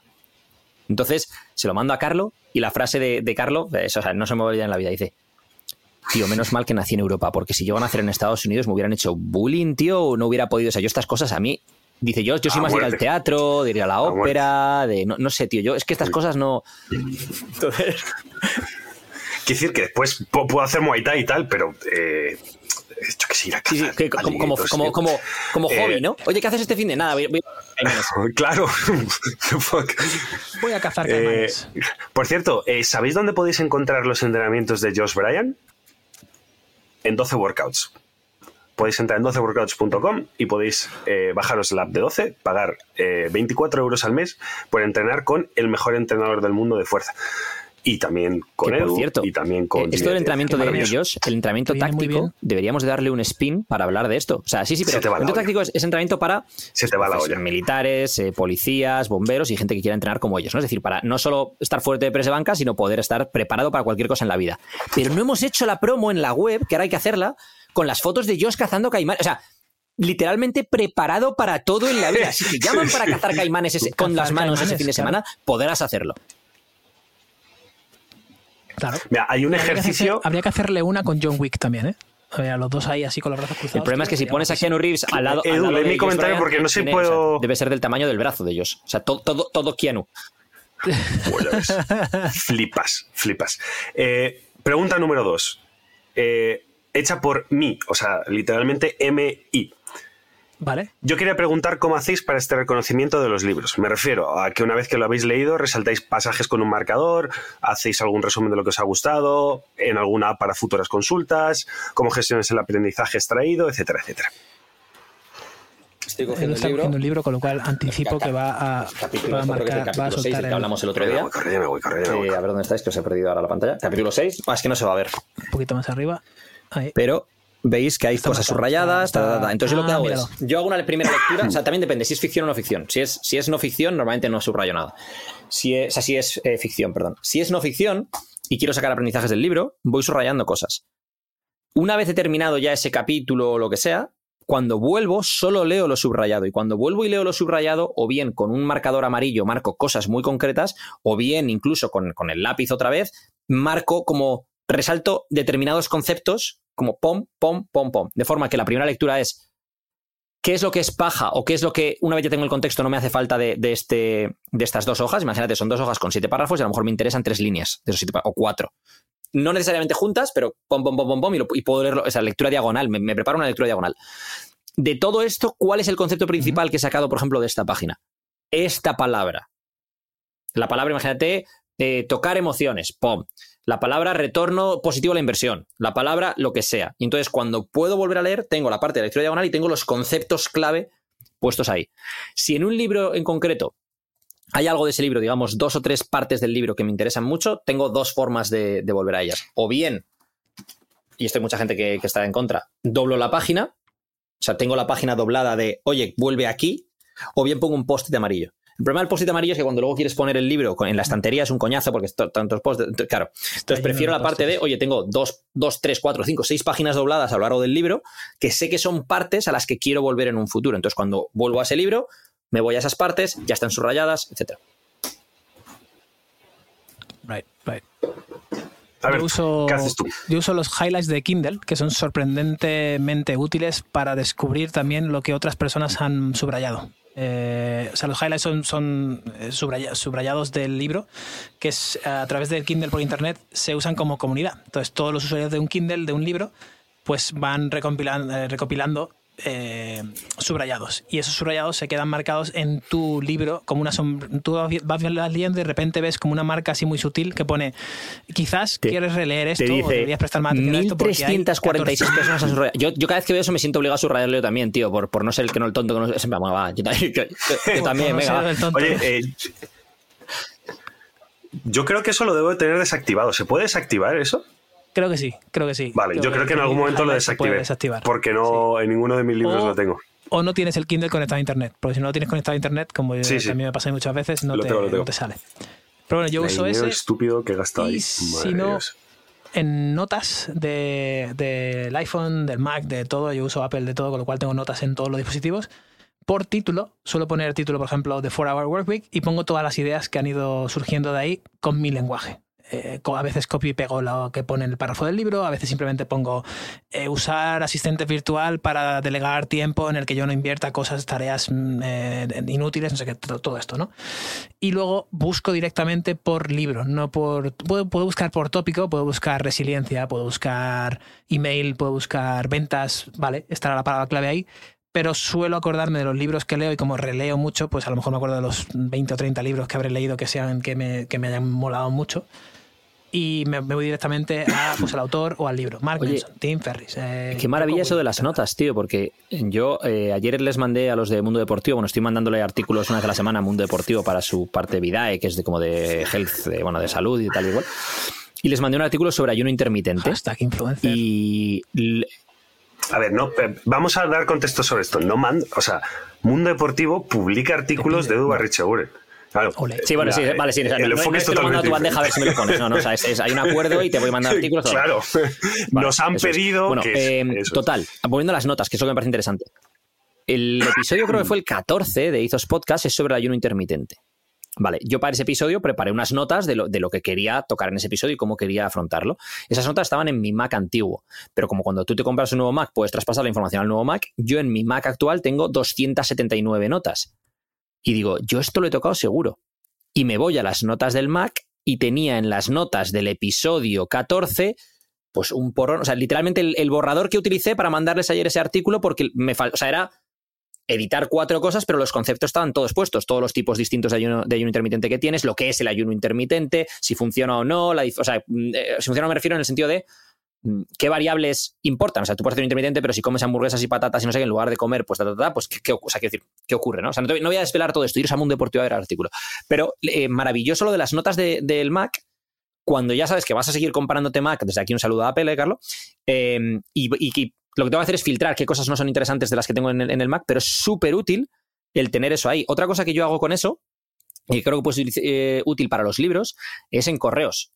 El tú mandarte correos a ti mismo con las notas que tú quieras, con tal, con no sé qué, y esos correos, o bien los buscas en un futuro buscando el asunto, o bien incluso te haces una carpeta tuya de notas en tu correo, en tu bandeja de correo, en la cual tienes cosas que son para ti relevantes. Yo tengo un colega que tiene un subdominio que, es notas arroba o nota, notas james arroba icloud.com, por ejemplo. Y es un dominio suyo que al que le envía ese tipo de emails que tú dices de notas para él mismo y porque él usa mucho más el email Drive, por ejemplo, pero la, idea, la idea del email que me gusta mucho es vas a poder acceder en cualquier sitio. Da igual si tienes tu tecnología contigo o no. O sea, yo voy, imagínate, tú te vas a casa de Andy, no tienes tu Mac, te lo has dejado en no sé dónde, no sé. Da igual, te metes en, con que te, metes en tu correo y lo tienes. Entonces eso me parece una, una idea muy buena también. Claro. Que, por cierto, Edu, si algún día haces el cambio al iPhone, podrás tener esas notas sincronizadas de tu Mac y podrás tomar notas cuando voy a ver voy a ver si el dinero que, si que no nos voy a ver si me patrocina un, un, iPhone 14 ¿eh? venga a ver si 14, ¿no? ¿Tienes, mira, por, cierto, que es que la gente no se lo cree. Si tiene un iPhone, un iPhone 12. que cuando hablo de lo de, lo de mis dos móviles, este es el iPhone. lo tiene ahí. Y este es el Galaxy. Pues escucha, mándamelo. Y, este, mándamelo y, lo ves yo. O sea, tú no te preocupes, es la funda y esto es la funda. Fundamentas. Pero sí, de hecho ahora mismo iPhone, tiene que estar sin batería. Pero sí, sí, aquí lo tengo como el que... ¿eh? Fantástico. Sí, ahí está. Sin batería. en fin. Última pregunta. Venga, última pregunta. Última pregunta de un tal Carlo. Eh, ¿Qué pregunta? ¿Carlo? Esto es muy sospechoso. Sí, Pero espera, ¿Carlo, ¿Carlo ha acabado en H de que no ha pronunciado eh, la S porque es andaluz? ¿O Carlo no, no, Carlo sin, sin, nada más. De hecho, es Carlo, Carlo Pietro, en concreto. Que es eh, que lo sabíais que es mi segundo nombre, ¿no? Carlos Pedro. Perfecto. Em, ¿Qué libro nos recomendaríais? Pero no un libro que. No, un libro que hayas dicho. ¡Hola! Esto me está abriendo nuevas puertas. ya puede ser intelectuales o de forma de escribir o lo que sea. Un libro cada uno de nosotros. Um, mm, mm, a ver, si hablamos de abrir puertas, yo siempre he tenido mucho miedo a la muerte y ha sido un tema un poco, no conflictivo, pero a ver, si, que es el libro que creo frecuentemente durante los, libro que creo. Los, los, últimos años. Sí, lo hemos hablado varias veces aquí, yo creo.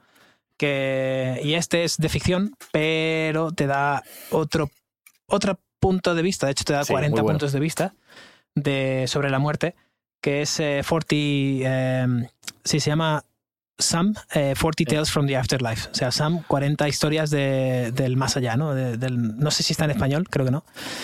Que creo que es de David Eagleman. No me acuerdo, pero es, es, muy bueno ese libro. Sí, si no me equivoco, es de Eagleman. pero para mí es muy bueno porque me dio de repente es como, como 40 buenas películas sobre la muerte bien contadas, ¿sabes? Que te digan de repente, tú estás ahí con tu idea de lo que es la muerte y, joder, no me quiero ir, la vida mola mucho, o se me ha ido estas personas que, que, quería tanto y me duele, y de repente llega alguien, o llegan, imagínate, 40 Steven Spielbergs y te hacen 40 peliculones, tío, sobre, sobre la muerte y cada una te, te deja con Dios, cómo molaría morir así, o vale, así me, me, me mola irme, porque es inevitable, ¿no? Entonces me, me gustó mucho. Eh, sí, es David Eagleman. Eh, justo es lo que está buscando, sí. Some, Forty Tales, sí. David Y estoy buscando si está en español, no tiene pinta, no. al menos no en Amazon. Si no está en Amazon, probablemente no esté. Edu creo que está rebuscando ahí entre. No, es que, es que hay muchos cosas. libros que recomendaría. Eh, es un libro, es un libro relativamente antiguo, eh, publicado en el 2009. No es que sea muy antiguo, pero bueno, no, no es eh, eh, latest and greatest. Pero esto te da la libertad de que seguramente haya por ahí una forma de conseguir la versión electrónica con Plandra o comprar el, compra el físico normal si quieres de nuevo apoyar al, creador y simplemente encuentra el PDF y lo traduces con el chat GPT o que hace muy buen trabajo en traducir estas cosas, por ejemplo. Eh, que por cierto, ChatGPT lo tenía un tuit buenísimo de alguien que decía: Le he pedido a ChatGPT que me recuerde, que me recomiende los cinco mejores libros sobre no sé qué. Dice, dos se los ha inventado. Dos se los ha inventado, sí. Es lo que tiene ChatGPT. si no haces double check, estás jodido. Mm, eh, ¿Qué iba a decir yo ahora? Ah, sí, el tema de los libros. Yo creo que el problema con el tema de recomendar libros, problema, se entienda, es que em, normalmente vas a recomendar o bien los últimos que has leído, que, que, han tenido un impacto en ti en tiempos recientes, o libros que tuvieron un impacto en ti en un momento de tu vida, pero que fue tanto el libro como ese momento de tu vida. Es decir, en un momento de tu vida en el cual estabas en la mierda y leíste no sé qué libro y te impactó mucho porque estabas en la mierda, entonces eh, te ayudó a salir de la mierda. Pero que si lo hubieses leído en un momento de tu vida a lo mejor más feliz, no te hubiese sacado de ahí, o, si no hubieras tenido... Eh, entonces creo que, ese es el, el, tema de los libros, ¿no? Que tiene mucho que ver con cuándo lees el libro y lo que sacas tú del libro en ese momento. Entonces hay libros muy buenos que si lo lees en un momento en el que tampoco te dicen más, pues ya está. Y hay otros libros que a lo mejor son ok y lo lees en un momento necesario y te ayuda mucho, ¿no? Dicho esto, yo he recomendado aquí ya antes You Inc., he recomendado las 16 leyes del éxito de Napoleon Hill, he recomendado Stumbling on Happiness, tropezante con la felicidad, algo así sería en castellano, de Daniel Gilbert. He recomendado Pensar eh, rápido, pensar despacio, de Daniel Kahneman. Voy a apuntar esto para luego ponerlo en el. Alberto volviéndose loco. Es que luego cuando Transcribiendo como un del siglo Si pones un link de afiliado de Amazon, quiero luego los 30 céntimos que te vas a llevar, ¿eh? A ver qué. Ojo, ¿eh? Hombre. No veas 30 centimazos. ¿Eh? Oye, no vamos a ir a, una cena que Oye, pues, con cuatro libros una hamburguesa, eh, Es que. Episodio 116. Entonces, eh, vale, repito. You Inc., las 16 leyes del éxito de Napoleón Hill. Um, creo que es de Harry Beckwith, de Harry y su mujer, no me acuerdo cómo se llamaba, Beckwith, creo que se veían. luego he dicho Stumbling on Happiness, de Daniel Gilbert. Thinking Fast and Slow, de Daniel Kahneman. esos libros creo que son todos libros en los que, a los que le puedes sacar mucho. Y luego, bueno, pues hay otra serie de libros que te pueden impactar pues por el motivo que, sea. Pueden ser biografías, en mi caso me gustan mucho las biografías porque me gusta ver esa gente que ha llegado a ser especial o que ha llegado a hacer cosas especiales cuál era su modelo mental o cómo operaban o qué errores cometieron o qué. Te, ayuda a ver mucho que mucha de esa gente que ha hecho grandes cosas no es que fuesen superiores al resto o algo por el estilo, sino que em, tenían muchísimos fallos, muchísimos errores como cualquier ser humano, pero tenían algo véase su resiliencia, su capacidad de sacrificio, su, su, confianza en sí mismos o en lo que iban a conseguir, lo que sea, que, les ayudó a llegar a donde estaban. Y siempre, siempre, siempre eh, ayudas externas, véase pues una persona que les ayudó, que les puso en contacto con alguien, una persona que les financió, em, un golpe de suerte que hizo que conociesen a una persona que. Es decir, no, nadie llega solo. Y eso, también es algo muy interesante. Pero no, no vale como excusa decir, es que yo no llego porque no he tenido ese golpe de suerte, no he conocido. No, a ver, la suerte es eh, la preparación uniéndose a la oportunidad. Si no estás preparado, ya sea con los conocimientos y la mentalidad necesaria o em, pues me imagino en el caso del deporte, si no eres un buen jugador, da igual que, un scouter te vea o no te vea, si es que no da igual, si es que eres malo. y luego te tienes que unir con la persona, la persona adecuada, ¿no? Y quiero un ejemplo muy rápido de esto. Scottie Pippen ha sido uno de los mejores jugadores de la historia del baloncesto y de la NBA. Scottie Pippen era el aguador de su equipo de, la universidad, no entró en el equipo de la universidad, era, era, un paquete cuando llegó a la universidad. Cuando llegó allí creció, no sé si fueron 20 centímetros mientras estuvo en la universidad y acabó siendo un grandísimo jugador y, de ahí pasó luego a, a la NBA, le draftearon los Bulls eh, y ya a partir de ahí pues la historia de Scottie Pippen. Él siguió insistiendo. Ya, pues se, se perdió bueno, dinero, se gastó cosas que no debía.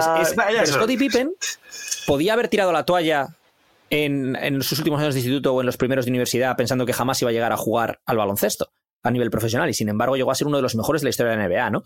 Entonces se dan varias cosas, se dio la suerte de que le diesen esa oportunidad porque alguien se lesionaría o por lo que sea, venga, le damos oportunidad al chaval este que es el que trae el agua, que no sé qué, bueno, no, le da mal. Luego el tío resulta que pegó un estirón y eso le ayudó muchísimo y ahí tenía las, las habilidades de manejo de un base, pero midiendo lo que medía un alero. O sea, se unieron varias cosas, pero entre otras cosas su eh, capacidad de sacrificio, confianza en sí mismo de que él iba a llegar. De hecho, en The Last Dance, en el último baile de los Bulls, sale uno de los, compañeros de instituto de, y de colegio de Scotty Pippen y le preguntan, bueno, Scotty solía decir que iba a ir a la NBA y dice, sí. Y si ¿te lo creías? Dice, no. Y su hermano dice, dice, todos los niños que en algún momento han soñado con ir a la NBA, pero jamás pensamos que pudiese llegar a la NBA, muchísimo menos que pudiese llegar a ser uno de los grandes jugadores de la historia de la NBA, porque no, no, nada, te, nada te llevaba a apuntar eso. Seis anillos seis anillos. Eh, como decía Picasso, que la musa te llegue pintando, ¿no? Eso es. Que es, pues, sí, sí, sí, te vaya a la suerte, pero tú, tú haz cositas, haz cositas. Yo voy a recomendar dos libros y ya chapamos. Uno para joderle la vida a la gente y otro que me ha gustado. Para joder la vida a la gente, ya que lo hemos mencionado varias veces aquí, el Ulises de James Joyce. Si alguien es capaz eh, de terminarse ese libro, si alguien es capaz, por favor, que me escriba y me diga cómo. Y el segundo, este es uno que yo creo que a Edu le puede gustar. No, no. Eh, y Alberto también, que es Hombres Buenos de Arturo Pérez Reverte. Y te explico el motivo, porque es una novela que es un capítulo, la novela, y otro capítulo, el trabajo de Arturo Pérez Reverte para realizar esa novela. Es decir, la novela va de cómo unos tíos de la RAE, en el que ahora mismo Arturo Pérez Reverte, cuando escribió el libro, ya trabajaba en la RAE, ¿vale? Eh, van hasta Francia en la época de, Fernando VII a traer la enciclopedia francesa para traer luz a la España oscura, ¿no? Entonces, ese mismo viaje lo tiene que hacer Arturo para poder documentarse, para hacer el libro, ¿no? Entonces me explotó la cabeza el concepto de te estoy contando la historia y a, la vez te estoy contando la historia de cómo yo estoy creando la historia que estás leyendo. A mí me voló la cabeza, aparte de que la novela está muy bien, no es especialmente espectacular, pero sí la idea, el concepto es maravilloso. Por cierto, habrá gente a la que le caiga mejor que Arturo Pérez Reverte, pero pocas personas eh, tienen esa capacidad de expresión en la lengua castellana que tiene Arturo Pérez Reverte. Es espectacular. Sí, sí. Yo hay cosas con las que no estoy nada de acuerdo y aún así digo, ¿cómo ha dicho eso? ¿Cómo, cómo ha puesto las palabras y los pensamientos de esa forma? Una cosa que hace muy ah. bien, es aparte de expresar las cosas muy bien, es, es eh, tú cuando lees algo, ocurre en tu cabeza. ¿Vale? Tú le pones el tono que tú quieres ponerle. Por eso muchas veces hay, problemas de comunicación entre personas, de alguien manda un WhatsApp que otro, otro se lo toma como que ha sido un borde y a lo mejor no era un borde, está en ese momento en el tráfico, lo ha visto en un semáforo. Y, quiero decir, porque lo, eso es, lo lees tú en tu cabeza, ¿no? Mientras que un audio, por ejemplo, ahora tú me estás escuchando mi voz, mi tono, mi no sé qué, mi tal. Pero escrito, lo lees en tu cabeza con el tono que tú quieras, con la entonación que tú como quieras. Pero Reverte yo creo que tiene la capacidad de hacer que lo que tú lees sea exactamente lo que él quiere que tú leas con el tono que tú quieres, que, tú, que él quiere que tú lo leas. Una hora y 22 minutos, más o menos, casi casi. ¿Hay un salpullido, Carlos? De hecho, tengo, ya, os explicaré. Chicos, nos vemos a la próxima. Alberto Álvarez, muchas gracias. Muchas gracias, chavales. Muy útil. Me gusta mucho Eduardo... el tema de la lectura. Eduardo muchas gracias. Nos vemos hasta. Ah, Merchandising, eh, eh, comprarnos, comprarnos, atentos, mandarnos ah, cositas, lo que queráis. Hasta la próxima. Adiós. Adiós.